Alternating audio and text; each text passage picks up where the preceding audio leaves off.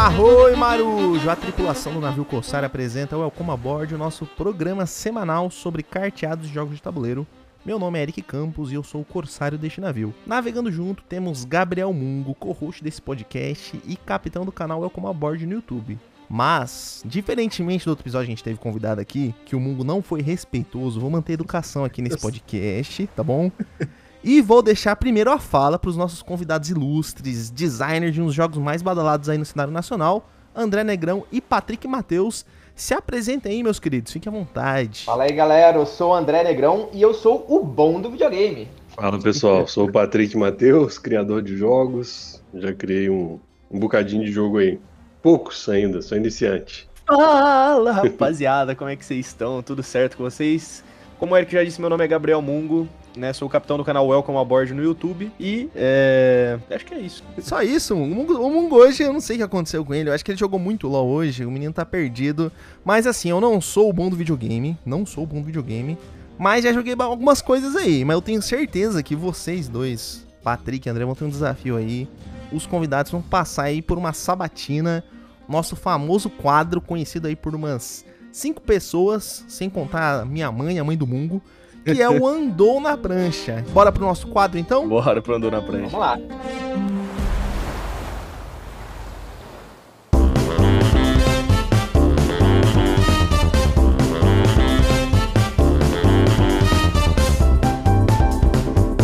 Esse é o Andou na Prancha. Cada semana é um jogo diferente ou repetido, se a gente tiver sem criatividade, entre os hosts desse podcast. Mas hoje será uma disputa, uma batalha entre o André e o Patrick. O importante é sempre competir, mas quem perder anda na prancha. Mungo, apresenta o nosso jogo de hoje. Então, rapaziada, hoje vocês estarão sujeitos ao jogo o bom do bom do videogame. Então, o André e o Patrick, que são os designers aí do bom do videogame, estarão competindo para ver quem sabe mais do próprio jogo. Ô, André e Patrick, quem que vocês acham aí que sabe mais? Sei, cara.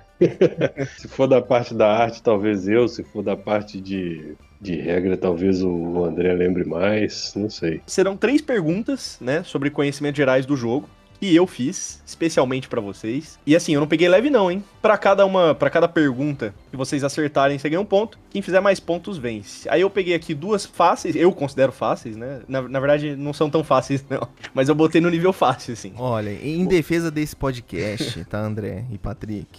Eu falei para ele colocar alternativa. Mas ele falou que vocês são o bom do bom. Então eu falei assim, Não. então tudo bem, eu vou deixar assim. É sem alternativa. Tem alternativa. Eu já tô Sem vendo aí a promessa de estudo, assim, cheguei, caraca, vai ter prova no podcast?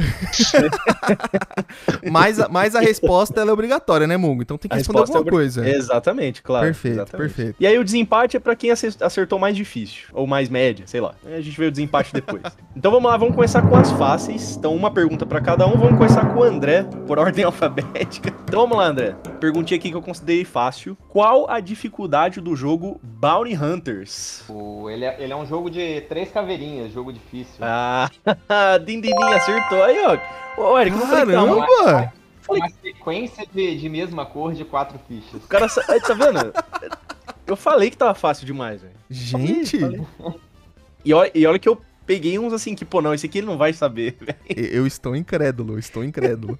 Então vamos lá, Patrick. eu acho que você vai ter que se esforçar aqui, hein? O cara respondeu na hora, velho. Poxa, esses daí, então. O cara respondeu na hora. Vamos ver então. Pergunta pro Patrick agora. Então vamos lá. Música de suspense, editor. Toda, hora que eu falar, você bota música de suspense. Não, não, não. Qual o tipo do jogo Hum. Dungeon Shredders? Dungeon Shredders é de luta. Ah, tá muito fácil, né? Essas aqui foram fáceis, né, rapaziada? Pode falar. Eu lembro que ele, ele tinha um quê de Golden Axe. É por isso que ele é luta. Apesar de ter aquela cara toda RPG. Então, eu, eu pensei justamente nisso, Patrick, porque eu falei, cara, eu vou pegar esse aqui que chama Dungeon. Eu falei, ah, não, se eles não lembrarem, eles vão falar que é RPG, né? Mas eu- Malicioso, malicioso. É, ló- eu pensei em tudo na hora. É o Pensas. Então, um a um pra cada. Então vamos lá, vamos pras médias, porque, né, pelo, pelo jeito tá muito fácil. Então, André, qual a combinação correta para zerar o jogo Werewolf vs Drácula? É uma sequência de mesma cor de cinco fichas. O cara é muito bom. Meu Deus, É. Parabéns, parabéns. É gente, isso mesmo. vocês são os bons dos bons do videogame mesmo. Você sabia essa, Patrick? Sabia. Essa daí eu sabia também, porque Eu devia ter pego mais Os difícil. mais difíceis, aí marca. Não, eu falei que tá. Ô, Eric, eu falei que tá muito fácil, velho. Caramba, não, eu tô incrédulo mesmo. Patrick, mais uma média aqui. Então, vamos lá. Quantos pontos o jogo Galaxy Struggle te fornece ao zerá-lo? Vixe, esse é fácil. Vou chutar que é dois. É, a resposta está exata. Acertou também, é dois. Não, não tem como, não tem como, cara. Eu acho que. Mas eu não tinha certeza, não. ah, então vamos lá para as difíceis. Mas eu tô achando essas difíceis aqui já fáceis, já, pelo jeito. Mas vamos lá, né? Fazer o quê? Pergunta pro André: é, no jogo Gadget Max, qual objeto o personagem na capa está segurando? Um estilingue, assim, bem estiloso, verde. o cara sabe tudo, velho. Mano, é, é assim. Eu tô incrédulo também, mano. Não, mas é, vamos, né, falar aqui, porque quantos anos vocês ficaram desenvolvendo o, o bom do videogame? Né? Não, não, não dá pra fazer pegadinha com os caras também, né? Foi muito tempo. Esse aqui que a gente tá gravando vai completar sete anos de. Caramba. Sete anos? É. Do início dele foi a. Ele, ele deu uma atrasada por conta da, da pandemia e tal, né? Se for contar uhum. se tempo reto, ia ser menos, mas ele demandou muito trabalho, principalmente da parte do livro de regras. Eu acho que é uma coisa que puxou muito eu e o André, porque a gente tinha muita exigência com o resultado final e talvez a gente não tivesse ainda o know-how de fazer aquilo. Então a gente teve que se empenhar muito para conseguir fazer um livro de regras que tivesse com tudo dentro, bem explicado, que não tivesse também super explicações e ficasse com a percepção de ser um jogo pesado, né? Uhum. Um jogo, uma coisa que estava adequada ali é um iniciante que vai pegar e conseguir jogar, mas também é a pessoa mais exigente gente que já passou por outros jogos e, e passaria na sabatina dessa pessoa também. E a gente fez até aquela parte do, do, do negrito, né? Aquilo ali é uma coisa bem única desse livro de regras. Então tem algumas coisas no, no bom do videogame, a gente se empenhou muito em tudo, assim. E, e aí gastou um tempo mesmo. leva para fazer bem feito, às vezes leva tempo. Leva, leva. Até aproveitando a deixa, vocês me permitem, vou deixar aqui um jabá pro episódio de manuais que o Gustavo do Gambiar Board Games fez junto com o Romir e com o Thiago Leite, da MipoBR. Assim, esse episódio eh, abriu uma cabeça porque às vezes a gente vê o manual e fala, é uma coisa simples. Eu escutei esse episódio, eu gostei. Cara, que, e... esse foi um dos episódios preferidos do Gambiarra. Eu achei interessante esse episódio. Então, quem quiser ver aí, ó, é o turno de comentário 78 falando sobre manuais. Agora, a gente, a gente acaba discordando numa parte ali, dependendo do autor o autor fazer o manual é interessante também, né? Sim, sim. Porque vocês também, né? Vocês ficaram sete anos na obra. Vocês, quantas mesas de playtest é. vocês passaram para poder explicar para as pessoas, né? E tem uma vantagem de ter o autor na parte da diagramação quando faz aquilo, que aí ah, dá para encaixar as coisas. Tipo assim, ah, você não consegue mudar essa frase. É, tipo assim, tem coisa aqui que não tá, que não é realmente fundamental e dá para cortar, ou aqui precisa de caber tudo isso mesmo nesse pedaço, uhum. sabe? E esse tipo de, de coisa, na hora de, de fazer a diagramação, ajuda muito também. Então, e você não consegue fazer essa parte sem o autor. Uhum. Né? Pra você ser, tipo, é só uma editora, você tá re, é, refazendo aquele texto e tal, como que você faz isso? É complicado, né? Sim, é. sim. Então, tem, tem, tem os, os, os prós e os contras, né? Quando você também não... Tipo assim, às vezes o autor tem a tendência de achar que tá tudo ali, às vezes pode passar batido alguma, alguma coisa não explicada, alguma coisa assim. Então, tem um, um que de verdade naquilo que eles falaram, mas foi uma parte que eu discordei. Já sim, que vocês sim. citaram aí, eu aproveitei para falar. É, e assim, uma pergunta bem abstrata, assim, né? Aproveitando a deixa também, já que vocês falaram de playtest, né? Muitos anos de, de, de, produção. Quantas vezes, assim, vocês acham que vocês testaram o jogo para assim, para chegar no resultado final, assim? Quantas vezes se jogaram, assim, né? Essa que é a pergunta, na verdade. O, a, as sessões de teste, a gente, eu, eu lembro o número, né? Porque é 199. Eu lembro assim. Caramba! É, o pessoal pergunta, ah, por que você não fala 200? Eu falo, ah, porque foi 199.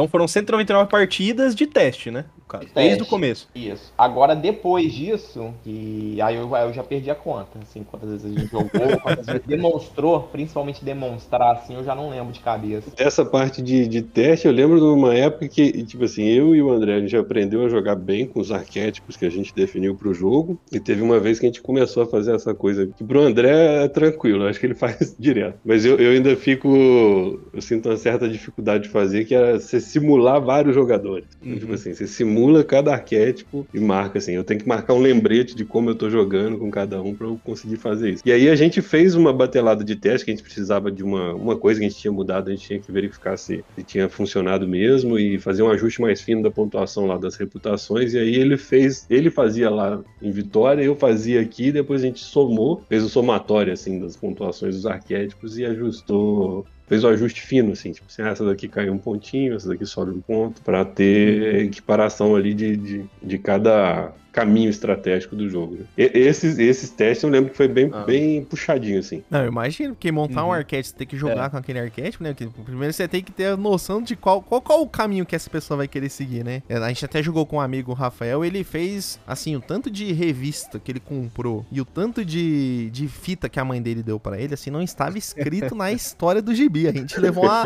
uma sova, porque a gente nem olhava direito pra serviço, eu tava lá brincando com os botões. E falei, meu Deus, eu vou zerar os jogos aqui, eu tô no pique, vou zerar, vou zerar. E aí fui zerando e não, não alcançava ali, eu tava vendo que ele ia fazer muito ponto, que ele foi nesse, nessa, nesse, nesse caminho do arquétipo, eu fiquei assim, meu Deus, a gente tinha que ter quebrado essas jogadas dele, né? O Rafael jogou muito bem essa partida. Tem jogo que te obriga a fazer um pouco de tudo, né? Tipo assim, no, no bom do videogame, não. No bom do videogame você pode realmente, sei lá, ignorar uma parte do jogo e fazer, ah, vou fazer isso aqui assim e, e vamos uhum. ver o que dá. E é possível de vencer daquela forma. Sim. Eu acho isso interessante. Também não, não acho ruim quando o jogo te obriga a fazer um pouco de tudo e ser o mais eficiente naquilo, não. Tem, tem jogos interessantes assim também, mas eu gosto do, de, no bom do videogame, ter essa liberdade. Não, não, foi, foi, foi bem isso. Ele não zerou quase nenhum jogo, assim, no final, assim, ele, ele quase na locadora. Mas a mãe dele, tanto. Meu Deus, menino bom, menino foi bom. É, dá, dá pra ganhar tanto fazendo isso que ele fez, né? Mas se você fizer o que você tava fazendo, sem pegar nenhuma revista, sem pegar nenhum presente, se você fizer bem feito, você consegue bater também ele fazendo assim. Assim, um consegue Bater o outro, né? Depende de quem executar melhor o, o próprio plano. E, e André, aproveitando que você tá falando de jeitos de ganhar, você acha que é, pegar muitos, muitas fichas de promessa é, no começo, assim, é, é, muito ruim, porque o Daniel fez essa estratégia, um amigo nosso, e assim, ele, ele se ferrou muito, assim, sabe, no começo do jogo, sabe? O... Não, em questão de pegar promessa, não tem assim, ah, se é ruim de pegar no, no começo ou no final. Eu acho que no final acaba atrapalhando um pouquinho mais, porque no final você quer zerar aquele último jogo que falta, e às vezes você tem muita promessa, te dá uma, uma travada.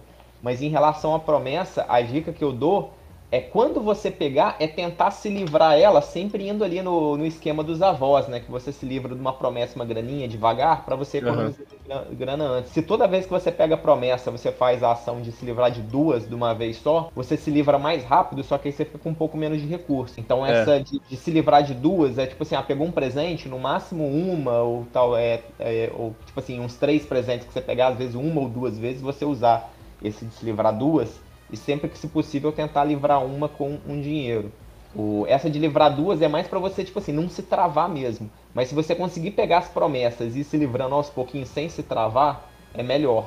Para quem pega muito promessa, eu recomendo seguir os caminhos de passwords que tiram as promessas. Que é o cristal verde, né, que fica ali na esquerda, coloca só um cristalzinho ali e depois tenta preencher aquela parte de baixo que é lá embaixo, lá tem espaço para você se livrar de duas promessas e, e por ali ainda estão, uma quantidade maior de pontos. Então é, é um caminho interessante para jogar para quem já começa a partida falando assim, ah não, vou querer pegar uns dois, três presentes. Uhum. Tentar, tipo assim, é. se livrar deles, assim, meio que estudando, assim, só, só em cima da prova. Assim. É, e eu percebi também que uma, uma coisa que é interessante, que você não percebe no primeiro jogo, ou percebe, né? Eu não percebi, que é você economizar também a ação de ir pra locadora, né? Então você, às vezes, esperar o fim de semana e ali além disso, jogar vários jogos na locadora, né? Ter, sempre tentar jogar mais jogos, né? Porque no, na primeira partida que eu joguei, eu lembro que eu ia pra locadora, jogava um jogo, daí depois ia de novo, jogava outro jogo. Então você acaba desperdiçando muito tempo e muita ação fazendo isso, né? É tudo timing, né? Tipo, depende de como que você pegou essas promessas, para pegar o quê foi um jogo muito bom, que vai ajudar em objetivo, que, ou que vai te dar bastante ponto ali. Essa coisa do time é importante. E é realmente a, ação da locadora fazer ela no meio da semana, às vezes é essencial, porque às vezes você precisa mesmo, você toma um Sim. bloco ou acontecer de juntar as fichas ali naquele momento, mas é, é bom evitar, porque é, é essa economia aí mesmo que você está é. deixando de fazer uma ação. É vai vir de graça pergunta, no... né? Faz aquela pergunta, se eu não for na locadora agora, eu vou me lascar, tá tranquilo? Se ninguém vai te cortar, se ninguém vai alugar o jogo que você quer zerar, se ninguém vai pegar uma reputação antes de você,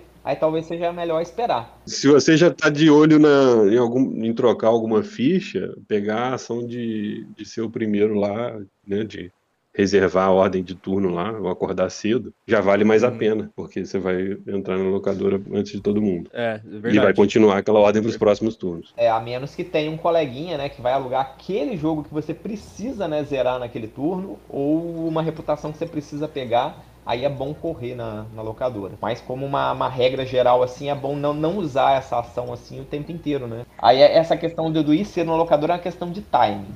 É, é, é, que nem na, na, na, quando a gente era moleque mesmo, né? De vez em quando era bom ir cedo na locadora, entendeu? E alugar, né? Porque às vezes na, época, assim, quando a gente alugava no dia de semana, a gente pagava um pouquinho mais, né? No, no, jogo não tem esse detalhe, né? Só tem a questão do tempo. Mas aí a gente ia quando? Antes, na, ah, naquele dia que você sabia que ia faltar na, na aula no dia seguinte, ia poder ficar jogando. Ou quando ia encaixar um feriado assim no meio, aí você ia, ia pagar só um aluguel a mais e ficar quase uma semana toda. Então é aquela questão, tipo assim, a oportunidade, né? Ah, se a oportunidade de ir cedo for boa, você vai. Se não, é melhor deixar pro final de semana mesmo. É, isso aí. Então, rapaziada, vocês estão aqui vendo com primeira mão aí estratégias para você ganhar o seu bom do videogame aí, de quem que você, com quem você estiver jogando junto aí, com a sua família, enfim. Mas sim, vamos pra última pergunta, então. O Patrick achou que ia escapar dessa. É, o Patrick achou que ia escapar. Não vai escapar, cara. Não vai escapar. Vai ter que acertar essa última para empatar com o André, hein? Vai empatar com o André. Eita. É isso aí. Pode mandar. Então vamos lá. No jogo Amazônia, putz, eu acho que essa vai ser fácil. Essa vai ser fácil. Quantos animais aparecem na capa do jogo? E aí tem mais, tem mais um, um A, tem o Citeos. Citeos. Cara, tem o mico, a arara e o boto. É, São é três. Eu nem sabia o nome do, do macaquinho, eu botei lemur. Não, eu botei Lemuri, mas eu não sei se é um Lemuri. Lemuri? Amazônia. Lemuri, é, Lemuri é lá de Madagascar, né, cara? Ah, não tem Lemuri na Amazônia? Não sei, velho. Lemuri, Lemuri é o rei Julian. Lemuri é o, o mascote do, cani, do Kinesia. Mascote ah, do é, Kinesia. É, verdade. Inspetor, é. alguma coisa. Inspetor Cota. Então empatou o jogo. Empatou, e aí, como é que a gente desempata agora? É. Cara, eu não faço empatado. nenhuma ideia. Os dois são bom do bom do videogame. É, é que nessa vocês deram azar porque foi o Patrick que escolheu os animais da Amazônia. Nossa, então. Quem fez a ilustração da Amazônia foi um ex-aluno meu e ele mora lá. Nossa senhora, cara. Mas qual que é o critério de desempate que você ia falar, Patrick? No bom do videogame é quem fez mais pontos dos zerados, né? Aí no caso, na vida real, acho que o André é ganhar de lavada. Então solta a música da vitória aí, editor. O André é o bom do bom do videogame. Mas o Patrick também é uma salva de palmas, pô. Não, é o bom do bom palmas. também, pô. É. Assim, eu fiquei mas... incrédulo, gente. Eu fiquei incrédulo, sério. É, o Eric ainda falou pra mim, não, o Eric falou pra mim assim, ô, oh, tá muito difícil, bota umas alternativas. Não, subestimei. Eu fiquei assim, mano, imagina se eles não acertam, velho. Nossa, que vergonha que a gente vai passar. Eu estava assim, que vergonha que a gente vai passar, meu Deus. Eu tinha certeza que eles iam acertar todos, certeza, certeza. é os primeiros convidados do podcast que a gente não conhece. Serve consolo, tem jogo de que eu bolo aqui em casa, é, invento o jogo e penso, nossa, mas esse jogo tá difícil, vamos testar com o pessoal, aí tá extremamente fácil. Assim, pô, em, em casa eu achei que ia ser é, então, difícil, então, é... o jogo tá tipo simplório, tá todo mundo acertando tudo, errei. Acontece muito. Acontece, acontece nas melhores famílias. Ô André, mas você sabia esse da Amazônia ou não? Esse, sabia, esse da Amazônia aí, a gente quando pensou em jogabilidade, é porque são três personagens, é um na água, um na terra e um no ar é que ele seria como se fosse um, um, um Lost Vikings, assim, um puzzle, que cada personagem tem uma habilidade própria, né? E que a gente uhum. teve esse esquema, né? Que a gente pensou como seria cada jogo uhum. é, no videogame mesmo. Uma mistura de então, Lost Vikings com, com Echo, né? Cara. É, aí Echo seria só lembrar, ah, é um personagem uhum. do ar, um da terra e um da água, e todos eles têm na Amazônia, né? Então aí já. Aí tava Caramba. pra matar. Entendi. Então vocês pensaram, vocês pensaram em cada jogo realmente como se fosse um videogame. A gente tinha que ter cuidado também com os nomes, então gente, alguma parte ali a gente era obrigado a fazer também, assim, um certo trabalho. Também a gente foi um tanto além, porque a gente não podia ter nomes uhum. que fossem parecidos com nomes, ou que fossem nomes de jogos reais, e isso foi muito difícil, porque jogo digital existe muito. Então, achar aqueles nomes, inventar o briefing, né, foi, uhum. foi meio complicado, assim. Patrick, qual que é o nome do parceiro do Buccaneer Deer, lá da, da capa do jogo. Cabeça de bagre.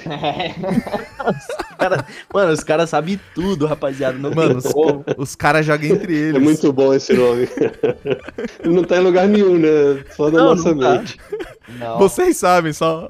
O, só vocês o, sabem. O, o, D também, no, no chapéu lá da Dynamite Switch, né? A pessoa acha que é o D do Dynamite, né? Mas é, na verdade o nome dela é Dani. Aí eu não lembrava, não. Hum, eu, eu, ah, não. eu imaginaria que era o D do, do, do One Piece, que eu sou maluco do One Piece, mas não vamos entrar nesse, nesse ponto aqui. Eu, eu, ainda, eu ainda falei, quando eu tava escrevendo o jogo ontem, eu falei, não, eu vou pegar umas referências de cor, assim, tipo, qual que é a cor do, do cinto que o personagem tá usando. Eu falei, não, mas vai ficar muito difícil, cara, não vão saber, né?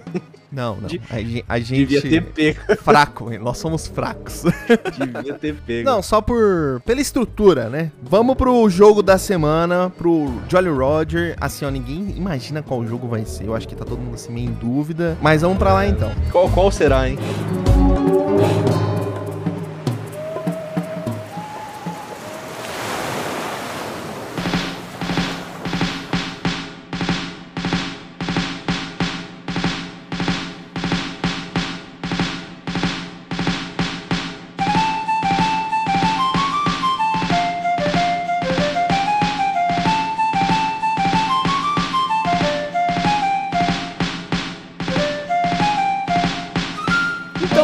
Semana, um jogo diferente estampa bandeira do nosso navio. E aqui, gente, não é quadro de análise, mas se alguém falar que a gente tá falando besteira aqui, estamos com os criadores aqui. Então, é, se segurem aí, que eu sei que a galera da comunidade é meio empolvorosa. A galera não consegue ver nada que já fica maluca. Mas, esse quadro, então, ele é uma conversa fluida sobre o jogo. A gente vai trocar ideia aqui. E no final, eu e o Mungo, com toda nossa, todo o nosso conhecimento aprofundado em jogo, com toda a nossa expertise, sabe, piratas que já jogaram aí mais de pelo menos uns 30 jogos, a gente vai dar uma quantidade de barris de rum pela nossa experiência com o jogo. E o jogo da semana é o Bom do Videogame, lançado em 2023, 50 a 90 minutos, de 2 a 5 jogadores, dos designers André Negrão e Patrick Matheus, e da editora Calamity Games. E assim, eu fiquei com medo de falar alguma coisa aqui, porque os caras estão aqui. Então eu queria que vocês mesmos explicassem para nós qual que foi a inspiração desse jogo? Da onde que veio essa essa essa genialidade dessa história? É, o, o bom do videogame, ele é um jogo inspirado na minha infância. É, eu, quando era moleque, eu que queria ser o bom do videogame, né? Eu não era o bom do videogame, eu queria ser. Então eu tava sempre jogando videogame, sempre alugando, tentando zerar a, as coisas. Eu tinha um amigo, que eu até cito ele lá na nossa página do Facebook, que era o Cabeça, e na época eu, eu achava ele o bom do videogame. Ele era muito melhor que eu, ele zerava os jogos muito mais depressa, muito melhor nos jogos de luta. Ele, ele sabia jogar os jogos de RPG, que inicialmente eu nem entendia nada, porque ele fez inglês antes de todo mundo. Então esse bom do videogame era aquela vontade, né, de ser bom no videogame, de do, do pessoal na rua chegar lá, nossa, o André zerou aquele jogo, nossa, maneiro e tudo mais, e de você alugar e zerar no, no mesmo final de semana. E foi uma coisa que, que eu vejo, assim, que depois que eu comecei a fazer o, o, o, jogo, que eu percebi que muita gente vive isso também. Até mesmo o Patrick, quando eu comentei com a ideia, a ideia com ele, ele até falou, né, que tinha um Mega Drive, que também tinha lá o irmão dele que zerava mais. E então foi, foi um jogo muito assim da, da infância mesmo, da, da minha própria infância. E isso veio no quando eu estava lecionando lá no meu curso de game design, eu estava estudando sobre o Shigeru Miyamoto de como ele trazia infância para os jogos dele, como o Zelda veio das explorações das cavernas e como o Shen Chomp, aquela bola né, de ferro do Super Mario, veio de um cachorro que ele tinha medo da infância. E quando eu estava vendo aquilo, eu fiquei pensando em alguma coisa da minha infância que podia virar um jogo. E eu pensei, pensei, pensei e não cheguei a lugar nenhum, porque eu falei, nossa, não fiz nada de interessante na minha infância. Eu passei o tempo inteiro jogando videogame. E aí que eu tive o estalo, ah, é isso, vou fazer um jogo sobre criar videogame. E foi nisso que eu comecei a pensar, a, a voltar nessa, nesses momentos de infância e, e, pensar como que aquilo poderia ser transformado num jogo. Cara, é muito, muito legal ouvir isso. E assim, né, até já, já fazendo um elogio aí, dá para perceber o carinho que vocês tiveram com o jogo. O, o zelo que vocês tiveram, eu acho que essa parte afetiva dentro dessa criação, ela contribuiu muito para o sucesso do jogo.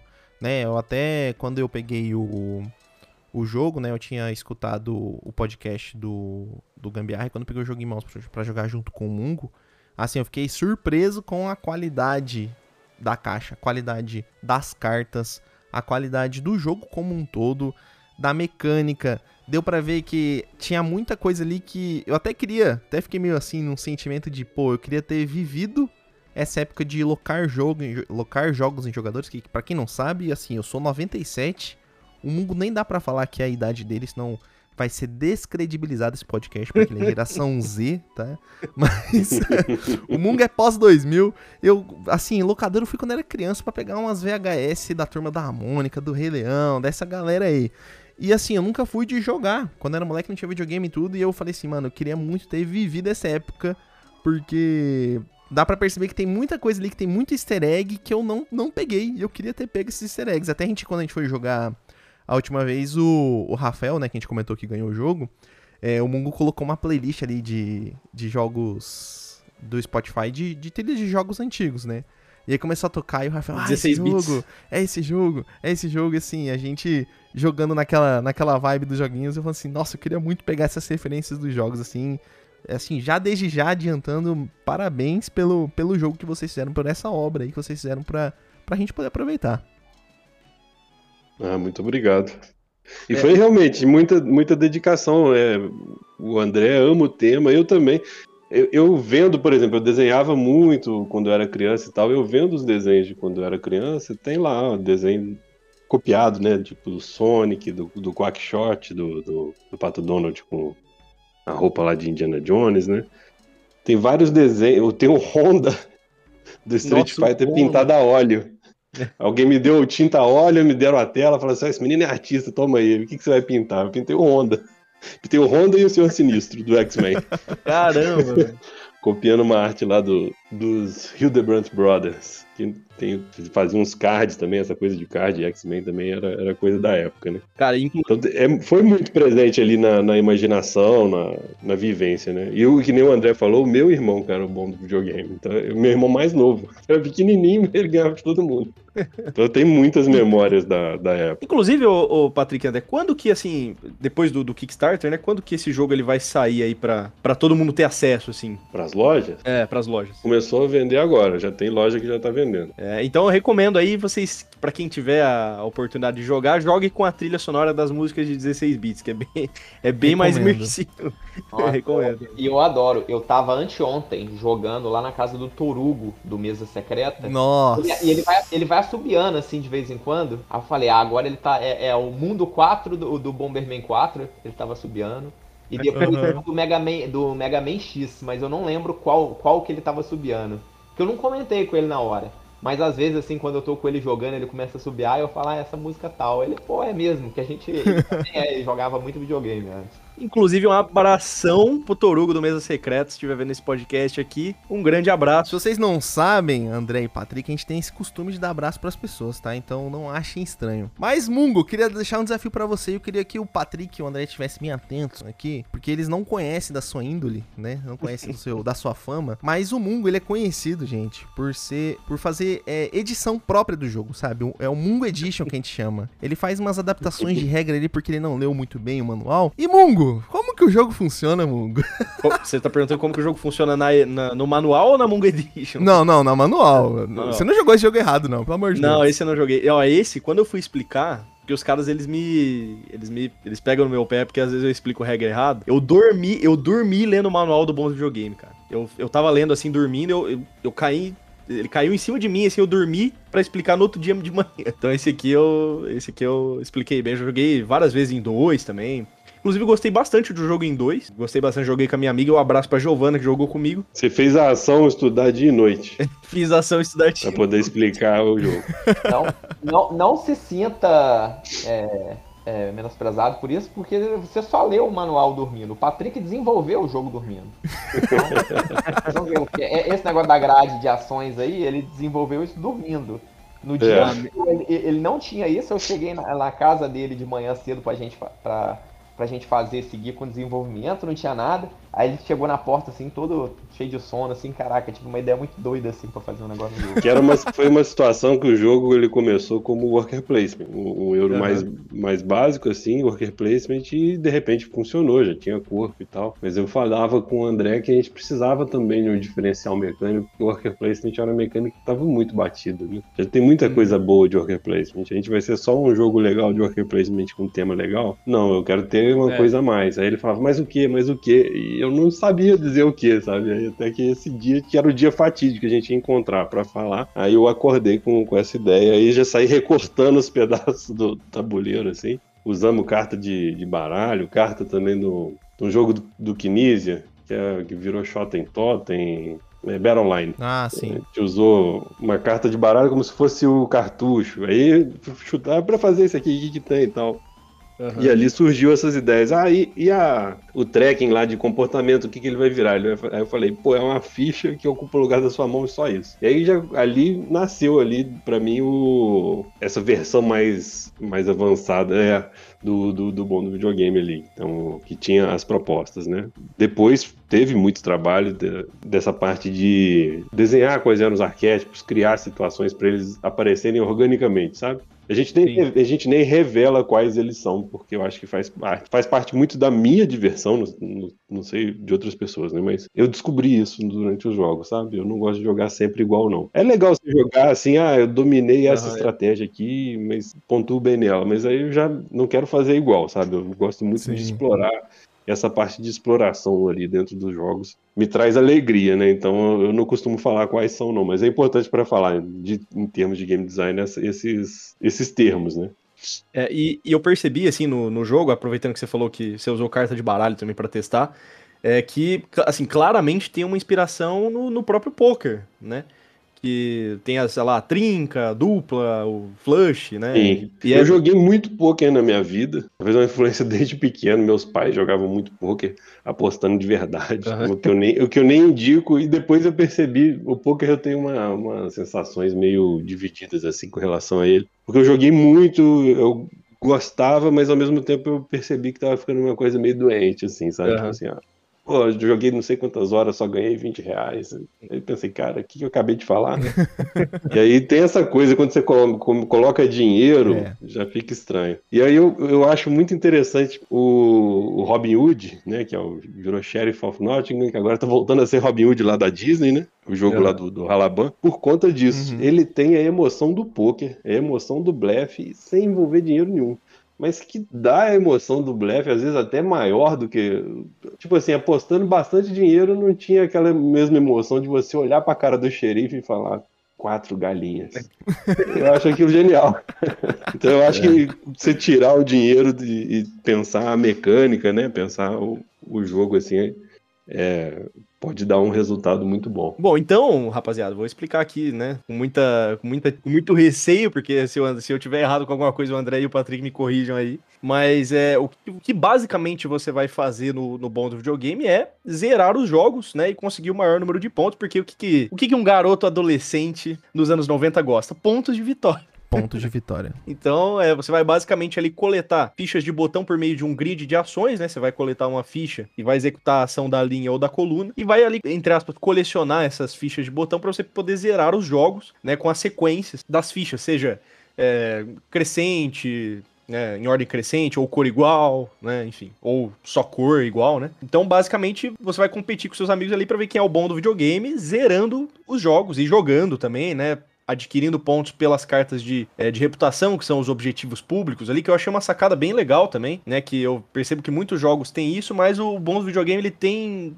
não sei, tem alguma coisa diferente nessa, nessa parte de reputação, assim, eu percebi que, é, para começar que tem bastante objetivos, tem bastante variedade de objetivos de reputação en que entram no jogo, né? Como é que foi, assim, o, o, André e Patrick, essa parte da reputação aí, como é que vocês... Cara, eu odeio, eu odeio o jogo que tem a reputação que vai abrindo, aí um completa uma, abre outra, entendeu? Uma coisa meio aleatória. Eu gosto dessa justiça de já estar aberto e de você ter ali definido para todo mundo, né? O André veio com veio para mim com, devolvendo assim quando eu falei, ah, que ter essa corridinha aqui, quero botar essa corridinha desses objetivos para causar urgência, para causar essas sensações. E o André falou assim: não, a gente vai ter que organizar o sorteio. E ali dali nasceu os tipos, né, de, de coisa. Então, uhum. a, a, o, talvez o diferente seja isso, uma exigência de tipo assim, de ter a partida equilibrada, ter a variabilidade, mas não ter uma variabilidade que possa é, jogar contra ali a, a, jogabilidade, sabe? Que às vezes, tipo assim, pode favorecer um arquétipo, pode ficar uma jogabilidade meio estranha. Não, é de, de ter a riqueza ali, né? E aí uhum. veio dessa dessa minha exigência, quase uma. Sou chato com isso, né? Tipo assim, não gosto mesmo de jogo que vai abrindo ali, passando uhum. como se fosse uma trilha, de ter a coisa bem justa, e o André veio com essa, essa coisa ali de muito equilíbrio. Essa parte aí foi forte ali do, do André. É, o, essa questão do, das reputações, o, o Patrick ele não gosta disso de, de ir aberto, né? Eu também é algo que eu, que eu não gosto muito. Alguns jogos tem isso que abre, outro jogador já tinha pronto e ele ganha ponto de graça por isso, é uma coisa que a gente não queria. E a gente tinha a opção de colocar esses objetivos abertos na mesa, que qualquer um pode completar fazendo uma corrida, ou os objetivos pessoais, que o jogador ele pega e ele tem, tem alguma coisa que dá ponto a mais. Esse que, que é do jogador, eu não gosto. Quando eu comecei a desenvolver o jogo, eu não gostava disso, porque é, esses objetivos eles ditam para o jogador o que fazer. E às vezes, principalmente na primeira partida, você quer escolher o que você quer fazer. E isso te dá um caminho. E eu, eu não queria isso, eu queria que o jogador tivesse a liberdade de escolher o caminho. Então, os objetivos abertos, em qualquer partida, você pode sentar, olhar o que tem na mesa e escolher qual caminho estratégico você quer seguir. No, no decorrer do desenvolvimento, né, depois que eu joguei outros jogos, eu percebi que essa questão de você ter o objetivo fechado, que é só seu individual, ele é muito interessante quando você já jogou o jogo muitas vezes e às vezes o jogo te força a jogar de um jeito diferente. Falar, ah, não, você quer ganhar agora? Joga desse jeito. Aí, aí eu fiquei ok mais ou menos com isso, mas eu falei, tá, é, mais ou menos. Mas aí eu, eu sempre prefiro essa questão do aberto do jogador escolher. Eu gosto muito dessa questão do, do jogador ter a escolha, né? Que são as escolhas interessantes no game design. O, a pessoa poder ter muitos caminhos e ela poder escolher qual caminho ela quer usar para vencer. É, essa... eu... Oh, desculpa, Cordré, pode falar. O, o, só para concluir aí as que, que o Patrick falou também do, do, do gêneros, né? É, inicialmente tinha a questão dos gêneros para você escolher, e a gente reparou que seria interessante que em toda partida tivesse três gêneros, para que 50% dos cartuchos fosse mais interessante do que os outros 50% em determinadas partidas. Porque assim, é, ao longo de várias partidas, todos os cartuchos teriam uma importância maior.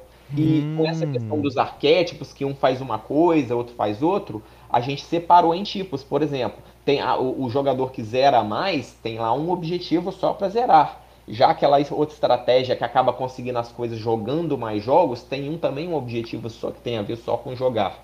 E tem aquilo lá, igual aquele cara que pega muita revista ou muita presente, que nem o seu amigo, tem lá as reputações de comportamento que aparecem esses, esses itens. Então a gente quis colocar tudo isso para não misturar. Para, por exemplo, numa partida só sair seis é, de gênero e uma, e uma de, de revista e não ter nada de jogar, nada de zerar. Então a gente deu uma equilibrada nos tipos para ser sempre assim, são sempre três gêneros, porque aí você garante que 50% do, dos cartuchos vão ser interessantes e que também é possível completar todos. E, e os outros separados por tipo, para ter um certo equilíbrio, para sempre permitir que várias estratégias possam estar tá competindo, com, é, possam estar ser viáveis competitivamente naquela partida. Cara, eu também, eu também acho assim incrível esse. Agora sabendo é mais incrível ainda, porque foi bem isso. O Rafa ele bateu no, nos objetivos no começo e ele foi e a gente, assim, eu tava, ah, esse é muito difícil, eu não quero jogar desse jeito não. Eu quero jogando, zerando o joguinho. Eu queria. Porque assim, eu sou da, muito da opinião do, do Lucas Fratini também, do Sou Eu podcast, que a gente sempre fala aqui. Inclusive, um abraço pro Lucas. É, e eu, eu gosto muito da, da sensação da narrativa que está sendo construída. Então, assim, para mim, esses detalhes de ir na locadora, e assim, uma coisa que eu não vivi quando era criança. Então, eu queria sentir vivendo aquilo durante o jogo, né? Durante a partida.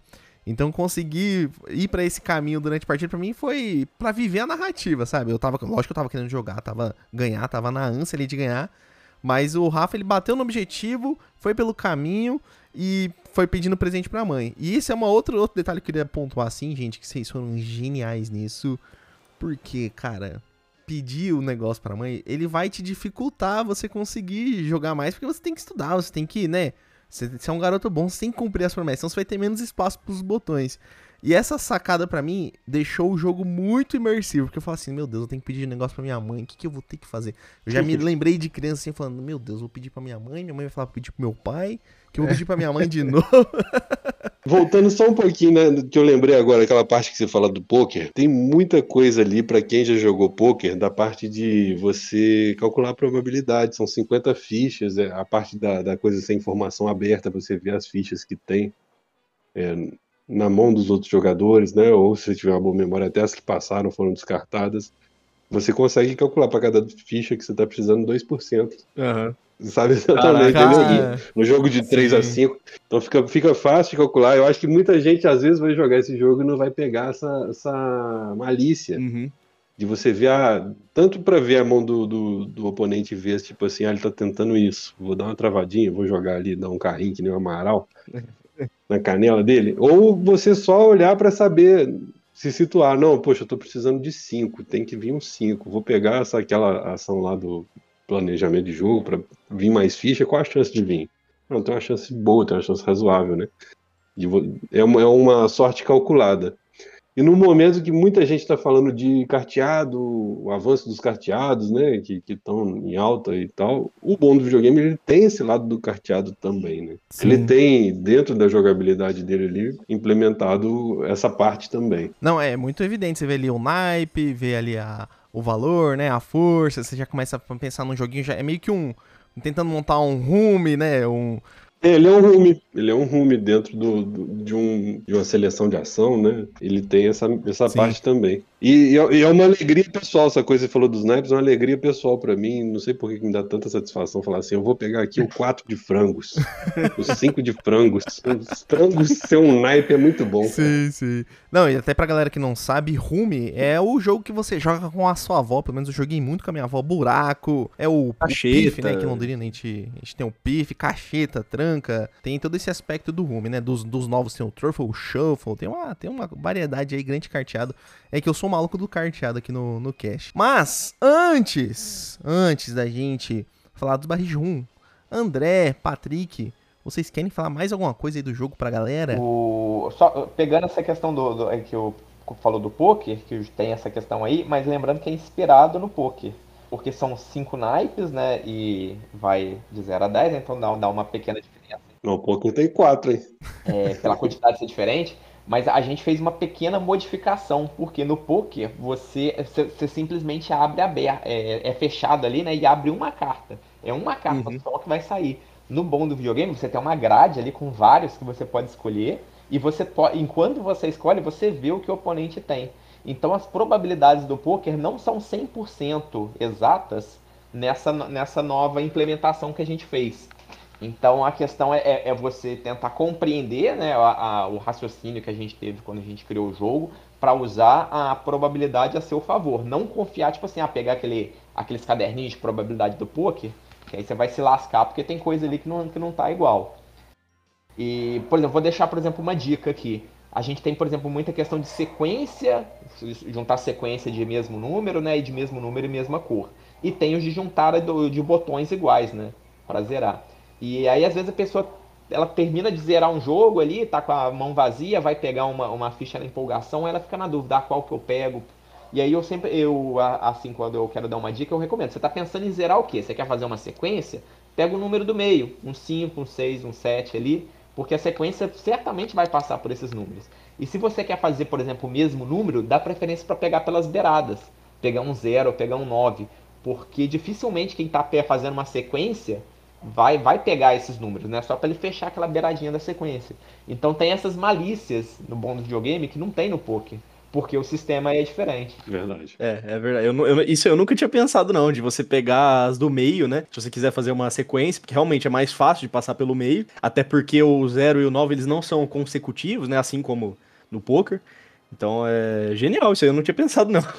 Dicas avançadas de como é. derrotar seu coleguinha no mundo do videogame. E é. vocês, vocês já jogaram um contra o Lógico que vocês já jogaram um contra o outro, mas assim, quem ganha num contra o outro aí no bom do videogame, hein, o André e Patrick? Ah, é paulada. É paulada? é paulada. Em, em, em, maioria de partidas, talvez eu, eu ganhe, assim, porque eu joguei mais. Mas teve uma vez que a gente tava fazendo o, o, os arquétipos, né? Que a gente falou que são as estratégias diferenciadas. E aí a gente criou as estratégias e a gente foi jogar aquela partida que eu controlo vários jogadores, né? O Patrick tava controlando um só. E eu falei assim, não, o Patrick uhum. dar surra aqui com os três. E o Patrick bateu os meus três arquétipos. Aí eu falei, nossa, isso aqui tá errado. Quem foi que balanceou esse negócio? Aí ele, você. Não tem nem desculpa, né? Não, não, não, tem como, né? E até uma, uma pergunta assim, meio fora, assim, mas é uma pergunta que eu queria saber mesmo. Se vocês tiveram no, no em algum momento da, da criação do jogo é, em mente uma, uma expansão pro, pro bom do videogame, ou isso nem foi cogitado? A gente tentou fechar a jogabilidade dele bem redondinha no, no que a gente tinha mesmo. Agora, ideias para uma coisa ou outra tem, mas nada muito concreto, sabe? A gente queria, tipo assim, tem jogo que já deixa aberta ali a porta para uma outra expansão, às vezes naturalmente, ou às vezes de de, de cabeça nos negócios, mas queria que o bom do videogame oferecesse tudo que ele podia logo de cara. Então, se vier uma expansão depois, vai ser tipo assim, uma novidade mesmo, alguma coisa que a gente tenha pensado, mas a gente não deixou isso engatilhado, não. É, eu Entendi. quero observar ainda, ver os jogadores jogando, né? Porque eu passei muito tempo vendo partidas de primeira impressão. Então eu quero que as pessoas comecem a jogar o bom videogame, comecem a jogar pesado, competitivamente, para que os próprios fãs possam passar essas experiências para a gente, para a gente ver, né, se, se, se, vale a pena criar alguma coisa, né, se o jogo pode ser expandido de, de alguma forma. Mas inicialmente a gente quis fazer o jogo base o mais equilibrado possível, assim, assim com, muita, com muitas estratégias para se seguir, para você jogar várias vezes. E eu garanto assim que se você se, se apaixonar pelo jogo, você pode jogar aí 10, 20 partidas tranquilo, que certamente você ainda não vai pegar todos os macetes do jogo. E eu, como jogador, essa questão da expansão, às vezes eu já me decepcionei muito, sabe? Uhum. Você pega, Sim. fica fã do jogo, vai lá, pega a expansão e no final das contas você só gastou mais dinheiro. Quando chega o pessoal em casa, você joga o base. Uhum, é mais do mesmo. ensinar, é, ou adiciona é. regra, adiciona tempo uhum. de jogo. Tipo assim, tem um jogo em específico que eu acho que pouquíssimas expansões dele são boas. E eu adoro esse jogo, que é o Carcassonne. Uhum. Mas você vai. Aí tem gente que enfia um monte de expansão lá, vai jogar, o jogo fica arrastado. Era para ser um jogo simples, fica um negócio cheio de regra de exceção e bonequinho de cifado e dragão e catapulta. até catapulta colocar nesse negócio, cara. Essa, essa, daí me dá ódio até. Fala assim, é. expansão catapulta do Carcassonne. Eu falei, desgraçado que inventou isso. Cada e... promo é uma graninha a mais, né, pô? é, e, e, assim, eu, eu costumo falar assim também com, com o grupo aqui que quanto mais expansões um jogo tem, mais difícil fica de você colocar ele na mesa. É. Né? Porque às vezes, pô, aí adiciona setup, né? Adiciona mais regras, às vezes o cara só jogou o base, aí você vai ter que explicar mais uma tantada de coisa pro, pro, cara conseguir jogar. Agora, então, é... tem umas expansões que são muito boas, né? Tipo, do Seven Wonders tem umas ali que são muito boas. Sim, sim, claro. São... A do Orleans eu acho uma das melhores. Eu gosto do Leaders, muito do, do, do, do Seven Wonders, eu gosto muito do do Waterdeep, aquela expansão lá com a corrupção e tal, achei que melhorou muito o jogo. Não tem coisa que vale a pena, mas no geral, assim, a minha sensação com relação à expansão é que, tipo assim, o nego explora muito comercialmente Sim. e às vezes não oferece ali um, um diferencial bacana. Então, Sim. se a gente for fazer, tem que ser dentro dessa exigência, sabe? De, de ser mesmo uma coisa que vai trazer um, um diferencial ali, um, uma emoção diferente ali, um, uma jogabilidade interessante, né? Sim, até para os nossos ouvintes aí, semana passada saiu o episódio do, do Rei do Gado, e nesse episódio a gente falou dos, das expansões. Então tem um top 5 ali de maluco de expansões que a gente curte muito nos jogos. Então tem bastante sinergia que a gente tá falando aqui. Mas Antes de a gente terminar de falar do bom de videogame, nós sempre trazemos aqui a nossa experiência pra galera, baseado em nada, fonte data foda, serial 12, mas eu vou começar e eu dou para esse jogo nove barris de rum sinceros. Eu tô sendo bem sincero aqui, não é porque os designers estão aqui não. Para mim é um dos melhores jogos que eu joguei esse ano. Assim, deu para perceber, eu acho. Vocês não sei se vocês conseguiram perceber, mas é um jogo que me empolgou muito jogando. É um jogo que eu me senti muito inserido na narrativa. E eu, o, o charme, que até o André comentou aqui no final, é, é, muito. Eu gosto muito de quando um jogo ele apresenta uma proposta que a gente consegue colocar com a nossa família, com pessoas que não estão acostumadas a jogar no hobby, mas ao mesmo tempo se você olhar com aquele olhar da malícia, da maldade, você consegue fazer aquele jogo virar um campeonato, ficar cracudo no jogo mesmo. Então eu quero jogar ele ao ponto de ficar cracudo, porque eu sempre falo aqui no cache. A gente dá aqui os nossos barris de rum, e assim, conforme o tempo vai passando, pelo menos nenhum jogo aqui meu, ele desceu, né, de nível. Ele sempre aumentou, porque o jogo ele é como um vinho. Você vai degustando, você vai pegando nuances ali que você não conseguiu pegar. Mas para mim é isso e pra você, Mungo? Cara, então, é, minha opinião é muito parecida com a sua. Eu aprecio muito é, esses jogos que você pode jogar tanto cut, é, cutthroat, né, tanto faca na caveira ali, ah, quanto é você gringo, pode... Né? Os caras são foda. Quanto você pode ali jogar, por exemplo, eu jogo, joguei o bom do videogame com a minha amiga e assim, ela não joga muito board game, eu tô assim, inserindo, né? É, mostrando alguns jogos um pouco mais complexos às vezes, mas a gente sempre jogou um azul, o Coatl, né? E assim, ela gostou muito do jogo, tanto que a gente jogou é, duas vezes no mesmo dia, né? Então, é, e eu também gosto dessa maleabilidade de você poder jogar, jogar tanto um jogo em dois quanto em cinco, né? Do bom do videogame. Então, não experimentei jogar em cinco, mas em quatro eu joguei algumas vezes. É, e isso, isso eu achei muito legal do jogo, essa maleabilidade, né? Você. Eu não costumo gostar de jogar esses jogos assim, que são para muita gente em duas pessoas, mas o bom do videogame é, foi uma exceção, foi a exceção do ano para mim. Eu gostei demais dele jogando em dois, né? Principalmente depois que eu vi aquele jogo do André com o Torugo na live do, do Mesa Secreta. Eu até mandei mensagem pro André, né, André? Eu falei, cara, esse jogo é muito bom em dois, né? E aí eu fui experimentar e realmente é muito bom em dois mesmo. E a minha nota para ele, cara, vai ser um sonoro 9 também. 9 barris de rum é, pro bom do videogame. Eu gostei demais do jogo, tanto que sempre que possível aí eu tô colocando a mesa para jogar em dois, em três, em quatro, sempre que possível eu tô jogando. Quero jogar em cinco ainda, não, não, não experimentei em cinco. Perfeito. Ah, então é isso. Eu, o Gabriel aí ele deu 9 porque não jogou em todos os números de jogadores, né? Senão dava um 10 com ah. certeza. Ah, o Eric não. não deu 10 porque perdeu. Não, é. Acontece. Eu ainda não consegui ganhar nele, mas eu vou conseguir. Eu vou me esforçar para isso. Mas, cara, eu ganhei uma vez só.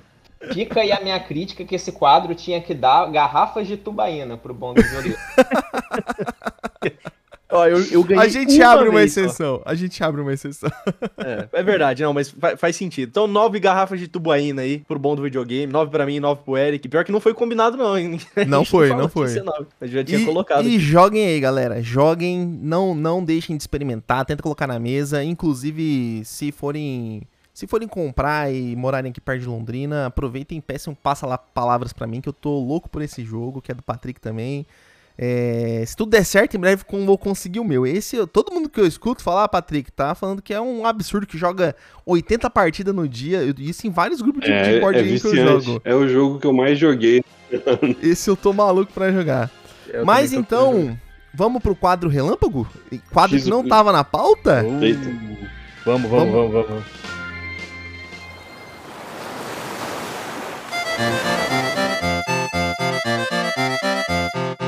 Esse é o Bate-Bola Jogo Rápido. Tem uma pirata famosa, gente, que não sei se vocês conhecem, que é a Maria Gabriela. O Mungo com certeza não conhece, porque ele não viveu essa época na SBT.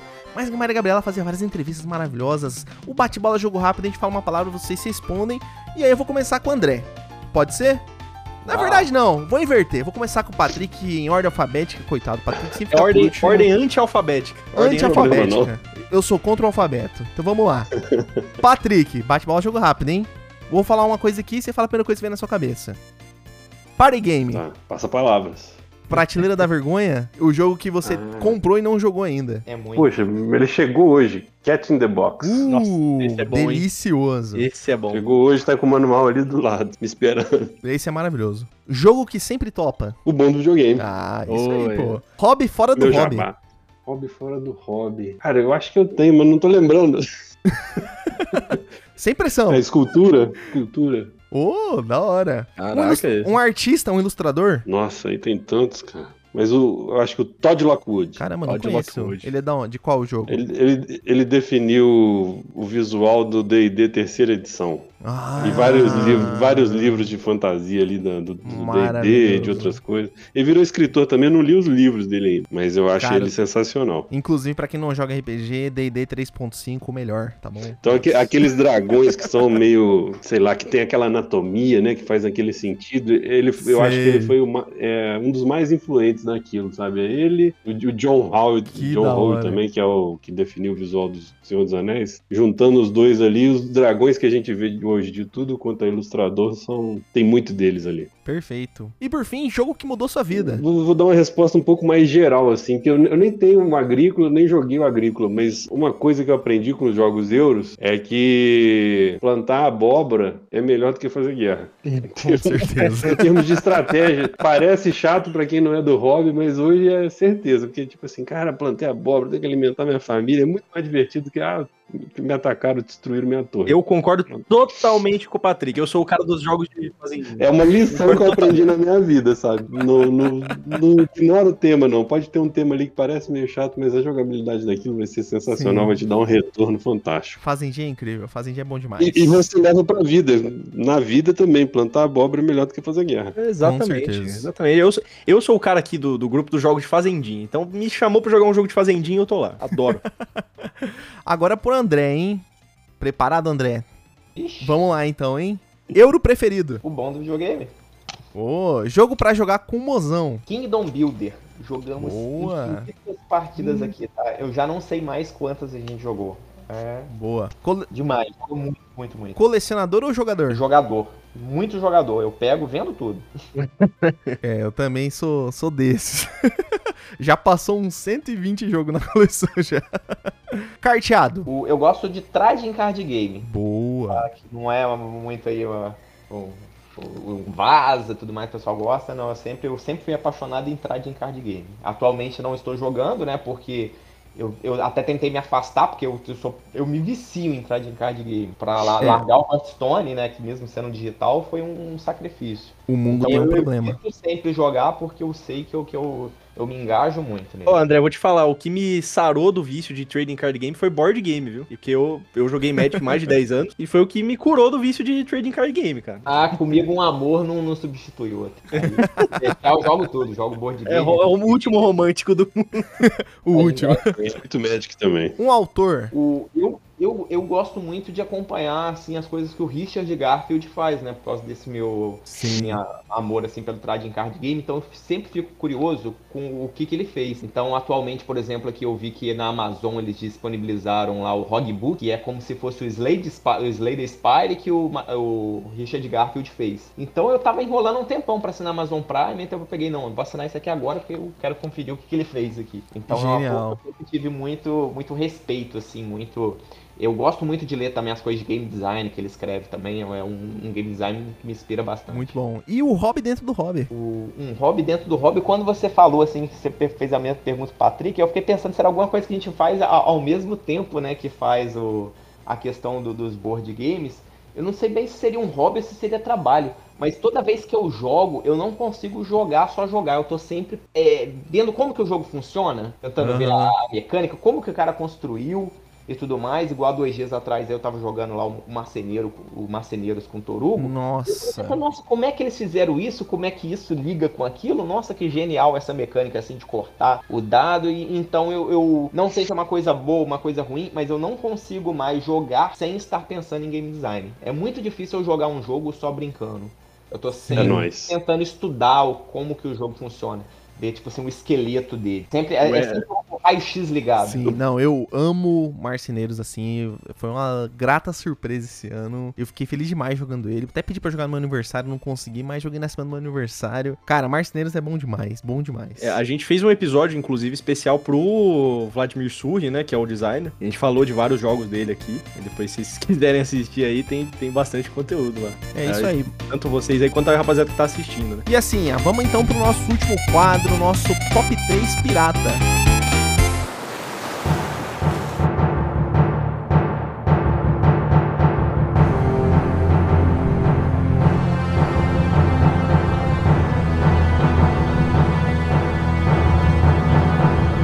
Top 5 mais estranho da podosfera você encontra aqui. E hoje nem é top 5, é top 3, porque senão, coitado, né? O André e o Patrick, eles precisam jantar. Pra quem não sabe, a gente tá gravando à noite, que eles vão jantar. Urgente, a gente tá aprendendo eles aqui. Então vai ser um top 3. Gente, sem critério, como o episódio inteiro. Muita cagação de regra, afinal todo mundo aqui é pirata. E o top 3 de hoje são os top 3 jogos favoritos. Só que nesse caso, board gameiro viciado e cracudo. Nesse caso, nós não vamos falar sobre joguinho de tabuleiro, não. A gente tá falando aqui sobre jogos no geral. Jogo de celular, jogo de computador, jogo de videogame, sem critério. É o top 3 mais livre da história. E eu vou começar com o nosso convidado, André. Qual é o seu top 3 jogos de videogame favorito? O meu top 3, ele, ele sempre mudou com o tempo. Na verdade, eu, eu nunca costumei é, guardar o que seria o top 3, mas sempre tem aquele top 1 e na minha vida, esses jogos eles mudaram. Quando eu tinha 12 anos e eu joguei o Zelda Super Nintendo pela primeira vez, aquele jogo revolucionou a minha vida, porque eu nunca tinha jogado algo que fosse assim de mundo aberto ou alguma coisa que parecesse assim, um mundo aberto. E aí quando eu zerei o Mundo da Luz, que são depois de três dungeons, eu achei que tinha zerado o jogo e já, já tava assim, nossa, ele era fantástico esse jogo aqui, né? Maneirão. E aí quando eu descobri que ainda tinha um outro mundo no escuro, que ainda tinha mais umas sete dungeons, nossa, aí eu aloprei, eu, eu fiquei apaixonado naquele jogo. Foi o meu top aí. Até a chegada do Nintendo 64, que um amigo, no comecinho de 1998, deixou um Nintendo 64 na minha casa, porque eu morava em cidade de praia e ele foi para lá não conseguia ligar o Nintendo 64 na televisão velha que tinha na casa lá que eles ficaram. Então ele deixou o videogame lá na minha casa com Diddy Kong Racing, que tinha lançado há um mês. Então foi a primeira vez que eu joguei um, um jogo lançamento e eu ainda não tinha nem jogado o Mario 64, nem o Mario Kart 64, né? Então, nossa, eu me apaixonei por aquele jogo lindamente, assim, eu eu, foi, foi, quando eu comprei o meu Nintendo 64, depois foi o primeiro jogo que eu, que eu quis ter. E foi, foi assim, fantástico para mim, aquela questão de exploração, de corrida. Eu me apaixonei pelo jogo violentamente. Até hoje tem muito carinho por Diddy Kong Racing. E eu até comento na página lá do Facebook que ele é melhor do que o Mario Kart, né? Do Nintendo 64. E, e o meu top 1, assim, de jogo de todos os tempos em videogame é o Donkey Kong Country 2, do Super Nintendo porque é um jogo que quando eu conheci eu torci o nariz, porque eu achei aquele tema muito esquisito comparado ao primeiro. Mas aí depois, antes de eu ter o Super Nintendo ainda, né, eu joguei ele na casa do meu primo, zerei lá com ele e achei legalzinho. E aí depois, quando eu tive o meu, eu tive a oportunidade de jogar procurando o, os mundos bônus para abrir o mundo secreto. E eu abri e eu já achei aquele jogo mais maneiro. Mais pra frente, já um pouquinho na época de Retro Gamer, eu consegui fazer o 102% procurando aquelas moedas DK perdido, e eu achei aquilo genial, porque do, da primeira vez que eu joguei até então, foi uma, uma experiência muito mais longa.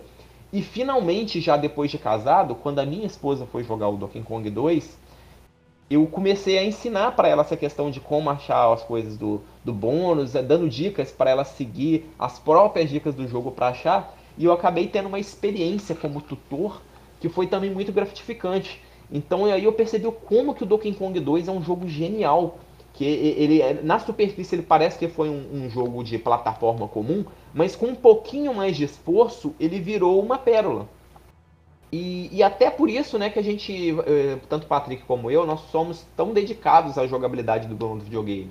Porque pelo menos eu, eu tinha essa noção do meu jogo favorito, que às vezes 10% que você faz de esforço a mais na jogabilidade, você tem um resultado muito grande muito, muito maior do que os 10% que você colocou para quem realmente gostar daquele jogo. Então é, é uma experiência assim que, que, que me marcou, que eu trago para a vida, que é o Donkey Kong 2, de como genial foram os desenvolvedores ao colocarem os, os itens escondidos, que de um jogo bom ele ficou perfeito. Cara, antes de mais nada, uma pergunta, André. Majora's Mask ou Ocarina do Tempo? Ocarina que eu mais ah, Eu não perfeito. gosto do Majora's Mask. no Majora's Mask elas não são tão legais e são apenas uhum. quatro. Sim. Sim. Cara, eu, eu, também sou maluco do Donkey Kong. Nossa, eu tinha um Super Nintendo, joguei muito. Inclusive o Donkey Kong Country 3 foi um dos meus preferidos da vida, assim, ó. Que esse, da, esse daí foi um jogo que eu, é que muito... eu me apaixonei jogando ele. Ele é muito maneiro, né? Porque nele você não só tem que achar as moedas DK, que são até fáceis, mas você tem que pensar como é que você vai arrancar ela do cara do sim, escudo. É sim. bem maneiro também. Nossa, eu gosto muito desse jogo. Mas assim, a gente tem que começar bem. Depois a gente vai para um meia boca, depois a gente vai para outro meia boca e termina bem. Então a gente vai terminar com o Patrick. Então vai, Mungão, passa aí seu top 3, seu top 2, seu top 1 jogos de videogame favoritos, entre parênteses, não board games, jogos mesmo. Eu coloquei entre parênteses, não board games, jogos mesmo.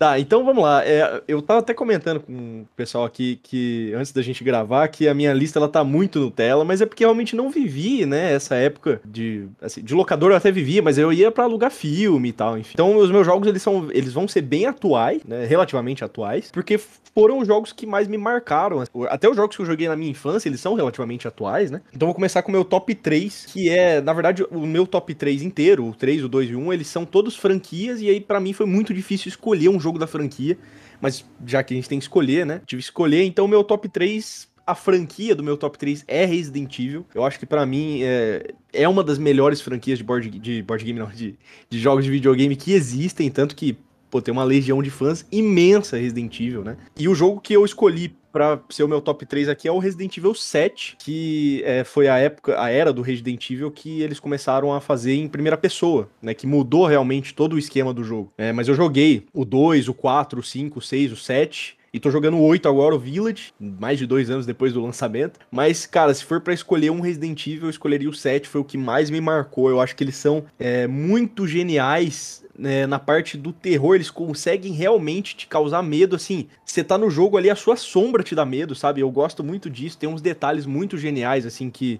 você percebe no jogo, que você fala, putz, cara, como que, como que os caras conseguiram pensar nisso? Os caras são muito bons. Então o jogo que eu escolhi pro meu top 3 aqui foi o Resident Evil 7. Vocês já jogaram algum da série ou não? Ah, eu joguei, joguei o primeiro, o segundo. Uhum. Joguei um que era na, na África também, que eu nem sei qual que é. Joguei com um amigo que eu lembro de ter alugado já na, na faculdade. É o 5. É o 5. É. Nossa, é muito bom o 5. É, tinha, tinha, muita crítica na época, mas a gente jogou e se divertiu demais, assim. Nossa, é. Fechamos, então, fechamos ele achamos super divertido. É, o 5 é o que mais tem crítica, eu acho, né? Eu vejo assim, o pessoal, nossa, mete o pau no 5 eu gostei pra caramba. joguei em dupla também com, com um amigo meu, inclusive um abração pro, pro Eric, mas é outro Eric. Ah, pô, não jogou... um abraço ainda nesse podcast, cara. que jogou o Resident Evil 5, jogou, a gente jogou o 4, 5 e o 6 em, em dupla. É um abração. Eu gostei pra caramba do 5, cara. Não sei por que, que ele tem tantas críticas assim. Mas o que eu coloquei aqui no meu top 3 foi o 7, porque assim, para mim, essa era de Resident Evil, que eles começaram a focar mais no terror, assim, para mim, me, me pegou demais. Meu preferido é o é... 3, o Nemesis. Eu amo o Nemesis. E o 4 eu gosto muito também, que, que aí não é zumbi, mas é, é os fungo doido lá. É, é, mas é, é, fungo, é muito bom, é muito bom. Bom, meu top 2 também é uma franquia extremamente aclamada, e para mim foi assim, foi um jogo que eu, um jogo que eu zerei uma, duas, três, quatro vezes. Pude zerar ele recentemente de novo e, cara, para mim esse jogo ele marcou assim a, uma era também, foi um divisor de águas para Bethesda, que foi o Fallout 4. Eu joguei também o Fallout New Vegas, joguei o 76, mas para mim o Fallout 4 é, se eu pudesse escolher um, para mim é o melhor da, da franquia. Não joguei os mais antigos, o 1 e o 2 lá, porque não sei, não sei se eles são bons mesmo, não sei se eles já estão ultrapassados pelo tempo, mas pelo que eu sei, assim, o pessoal gosta muito do, do 3 e do New Vegas, né? Eu joguei o joguei um pouco do 3, joguei o New Vegas, joguei o 76, mas para mim o 4 ele é sensacional. Se passa em Boston, né?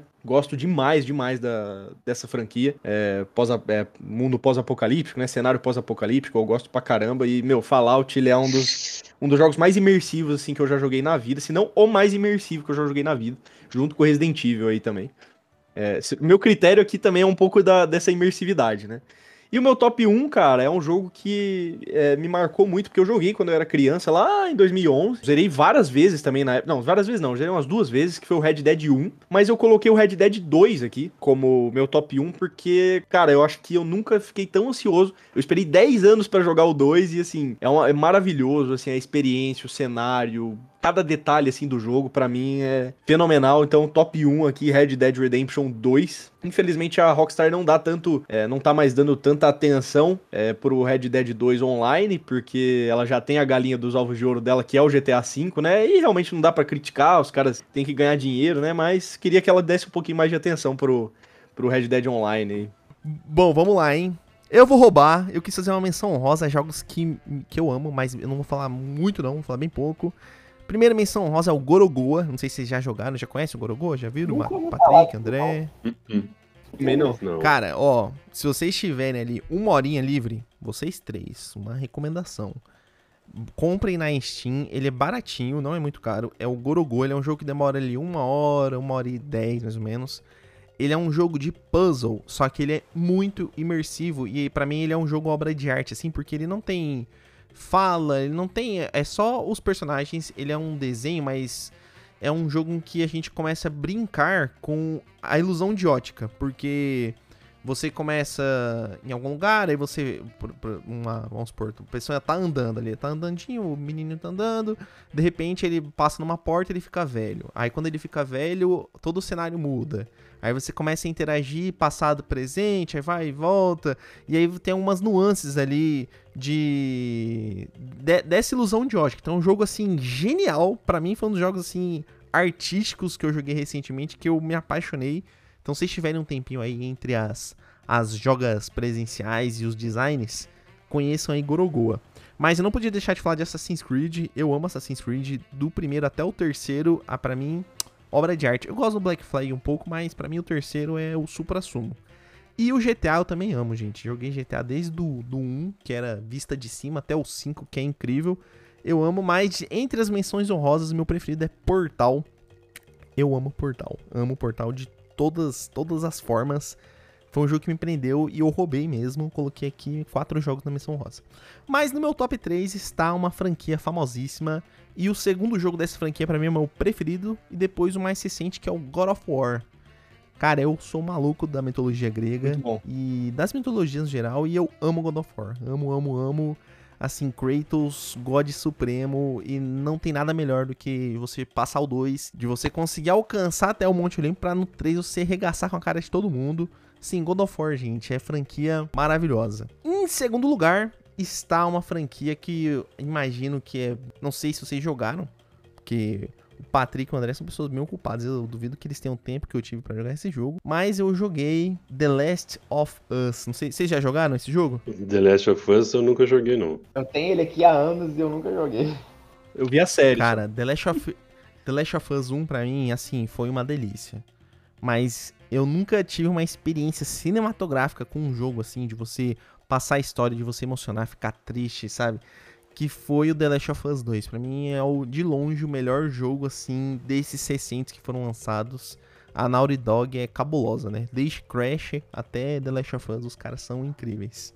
E em primeiro lugar está o meu queridinho, o primeiro jogo que me fez chorar, eu lembro até hoje, deu zerando esse jogo e ficando assim em lágrimas, chorando, que foi Kingdom Hearts. Conhecem Kingdom Hearts? Eu conheço muito de nome, mas eu não, é. não joguei, mas é um que eu talvez eu tenho vontade ainda de experimentar. Não conheço. Eu, eu cheguei, eu cheguei no crack, Kingdom Hearts, pra quem não sabe, é o mistura ali um, os personagens que um, um japonês criou, com um monte de personagem que um monte de japonês criou, que é o, a galera do Final Fantasy, com um monte de personagem que um, americanos inventaram que são da Disney. Então mistura todos esses mundos aí, cria uma história única. E eu fiquei tão cracudo nesse jogo que eu joguei todos os jogos. E ainda eu não tinha mais. Eu descobri que tinha uma, uma versão lá japonesa. Isso é um moleque, tá, gente? 13 anos de idade. Descobri que tinha uma, uma edição lá japonesa, Final Mix 2, Kingdom Hearts 2 Final Mix Plus lá, que ele tinha coisas novas. E aí eu fui atrás dessa cópia, conseguindo um camelozão brabo, né? né? Pra quem não. Quem viveu, né, sabe que a Play 2 foi o videogame mais pirateado da história. Comprei lá o meu Kingdom Hearts 2 Final Mix Plus, joguei em japonês, não entendi nada, mas Zerei, com, assim, platinei o jogo. Maravilhoso, gente. Maravilhoso. Para mim, esse é meu top 3. Eu acho que foi, foi mais Nutella que o seu, mundo. Nossa, o meu, meu foi muito Nutella. Mas, para fechar com chave de ouro, né? A gente começou com chave de ouro, vamos fechar com chave de ouro. Patrick Matheus, qual que é o seu top 3 jogos que são jogos mesmo, né? Que jogos que tem uma memória boa, assim, da, de ter jogado bastante, com, principalmente com meu irmão. O Sonic é o primeiro deles, pode ser o Sonic 1 ou 2. É, as cores, ele era lindo demais, né? Ainda é. O personagem também carismático ali, né? Velocidade, aquela coisa da velocidade não tinha muito tanto assim nos jogos da época. Talvez só o Sonic e o Strider ali. Nossa, a gente ficava passando o controle, né? Aquela coisa de tipo assim, perdeu, passa o controle aí, deixa eu tentar passar da fase. A gente jogava demais. Sonic 1, 2, 3. Cara, segundo jogo, eu vou citar é o StarCraft. O primeiro Nossa, StarCraft. Eu nem jogava porque meu irmão era muito bom no jogo, mas eu, eu voltava da aula na expectativa de assistir e ajudar ele com comentários, sabe? Tipo assim, ficava de olho no, no radarzinho ali que ele jogava online. Foi o primeiro que começou a ter essa coisa de jogar online, né? E meu irmão, ele foi ficando num nível absurdo. Aí ele foi convidado para um, um, um clã né, que a galera dividia estratégias, organizava de jogar em dupla versus dupla. E eu lembro da situação que o dono do clã, né, falou assim: "Ah, tô de mudança, enquanto isso, eu vou deixar de ser o líder e quem joga melhor entre a gente é o, é o Galactus. Era sempre nick de coisa da, da Marvel.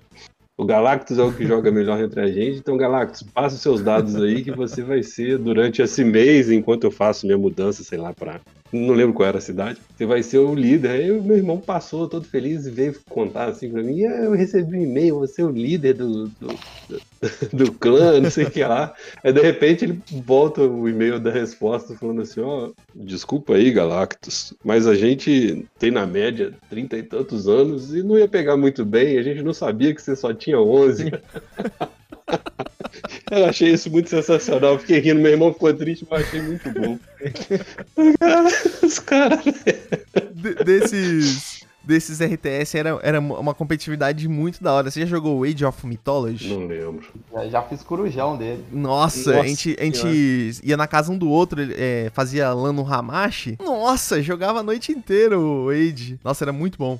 Nossa, Hamashi era o negócio mais porco que existe na face da Terra. Mas era o que tinha, meu parceiro. Era o que tinha, era o que tinha. De terceiro, eu coloquei um que é de antes dessa época do tipo da internet e tal, né? Que, que agora, tipo assim, é o melhor tá ali no ranking, você vê quem é. Mas o mas era um jogo muito competitivo do Nintendo 64, que era o 007 GoldenEye. Hum, nossa! E ele no, no, colégio era tipo assim, todo mundo falava que ah, meu primo lá é o melhor da rua, não sei o que lá. e aí eu falava assim, pô, chama o seu primo, vamos organizar essa, esse jogo aí, chama o seu primo pra jogar na nossa vamos casa. Vamos ver se é o melhor da pessoa, é, vamos ver se ele é o melhor mesmo, porque eu sabia que meu irmão era um monstro. meu irmão mais novo era um monstro, sabe? E aí o primo do cara ia lá jogar e ficava em terceiro. Assim, eu era melhor do que o melhor que o pessoal achava, que, mas é que eu treinava com o cara que era errado, meu irmão era errado. Meu irmão decorava onde o cara ia nascer, ele já ia lá com uma Magno e dava um tiro na cabeça. Esse jogo era muito O cara nem bom. respirava, era,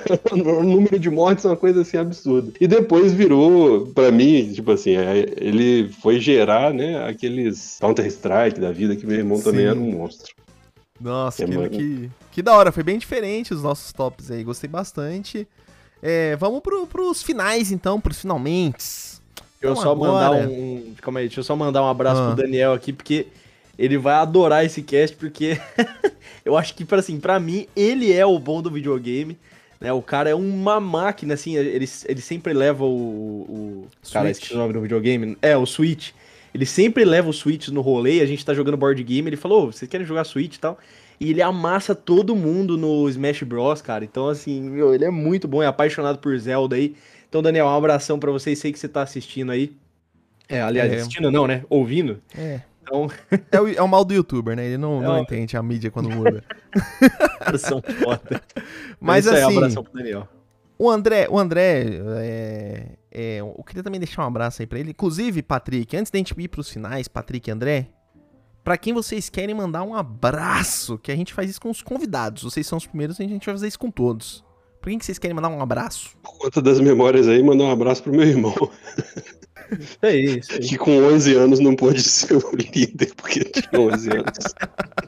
Não Ele era 30. realmente o bom do videogame, assim. Ele era bom, cara. Um abraço, então. Um abraço pro irmão do Patrick. Como é que é o nome do seu irmão, Patrick? Gregory. Gregory. Um abraço pro Gregory, irmão do Patrick aí. O bom do videogame. Uma pena aí que você não pôde ser o líder. Do... Cara, o meu abraço, eu vou, vai ser meio que um abraço virtual mesmo, assim, de podcast, que eu queria deixar, aproveitar a oportunidade aí para que eu falei dele aí, do Cabeça, né, que é o meu amigo da infância, deixar um abraço para ele. Só que, cara, o Cabeça, ele faleceu, eu fiquei sabendo esse ano, fiquei muito triste. Entendeu? O, o, Cabeça, ele era muito, um cara muito foda, pra você ter ideia, ele, ele trabalhava na FIFA, cara. Com, ah, o cara, o cara era bom, o cara sempre foi bom em tudo, assim, na vida, sabe? E, Não era só do videogame. É, e eu queria deixar um abraço, assim, para ele, entendeu? Porque eu, eu, sempre quis ser o bom do videogame, assim como ele, né? E acho que hoje, de um jeito ou de outro, eu dei um jeito de ser o bom do videogame. Sim, sim. Não, esse cast vai ser em memória, então, especial Cara, cabeça. Um abraço. Se o cabeça, se o cabeça já era monstrinho dos videogames e trabalhava na FIFA, imagina que deve ser jogar o Bomba Pet com esse cara. Nossa, sim, tá maluco. Sim. Nossa, Bomba Pet. Winning Eleven 7 na veia ali, o Winning Eleven 11, né? E jogava aqueles negócios de, de Championship Manager aí, né? Que até saiu o Eleven aí, né? Que veio de, de, inspirado inspirado nesses jogos. Cara, se eu bem não me engano, ele jogava isso acho que em 98. 98 ou 99. Caramba. É, cara, ele foi um dos primeiros, assim, a, a jogar, assim, pelo menos que eu, que eu conheço, entendeu? O cara era, era super antenado. Então um abraço aí pro Cabeça. Em memória esse podcast especial aí para ele. E pros encerramentos, então, eu queria, antes de mais nada, agradecer. Muito obrigado, André.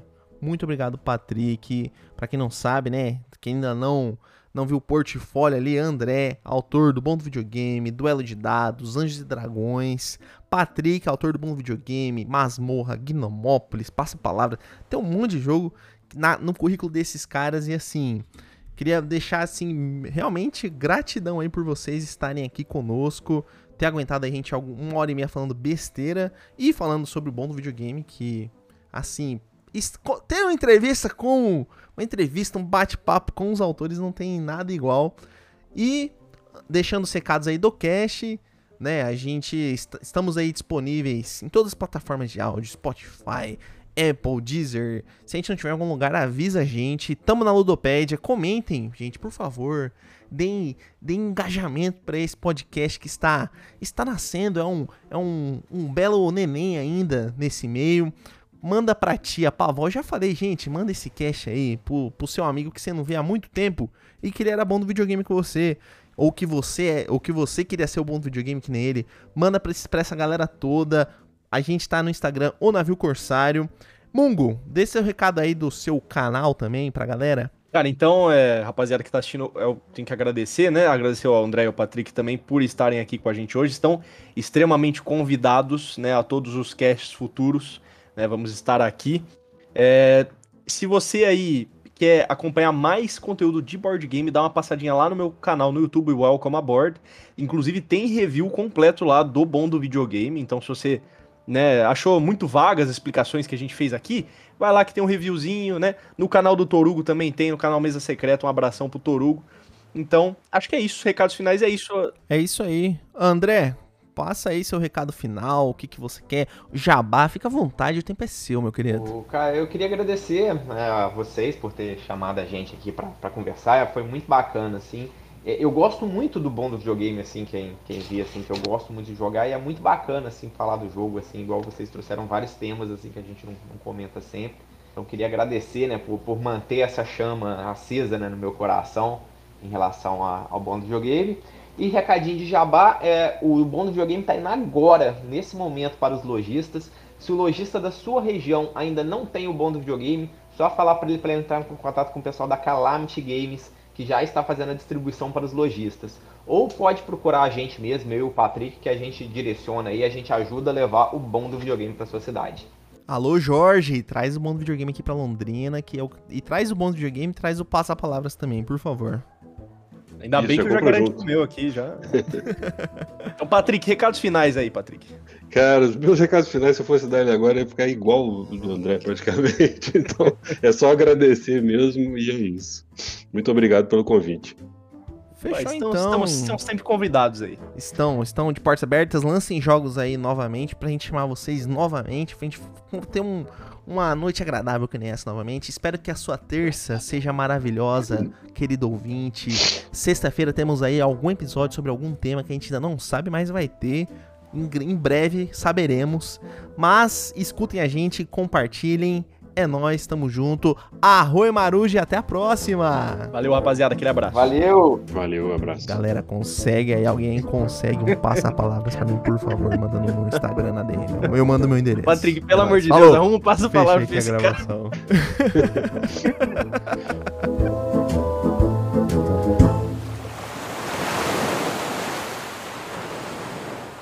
essa outra história do, do, meu irmão, do Gregory, né? Ele ficou bom demais também no, no Counter-Strike. E nas férias, a gente tinha ido para Cabo Frio, tinha um corujão lá que era super barato. E você jogava a madrugada inteira. E a gente entrou nessa de ficar jogando direto lá.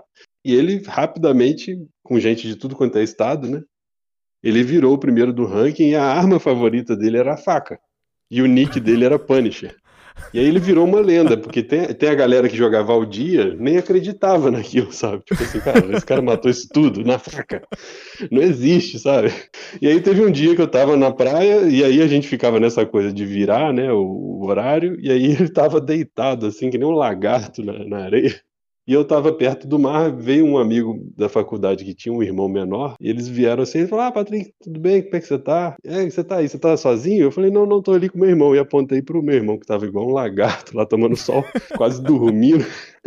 e aí, cara, que eu vi uma, uma coisa interessante: que essa criança ela tremeu, e aí ele tremendo falou assim: Mentira, você é irmão do Punisher!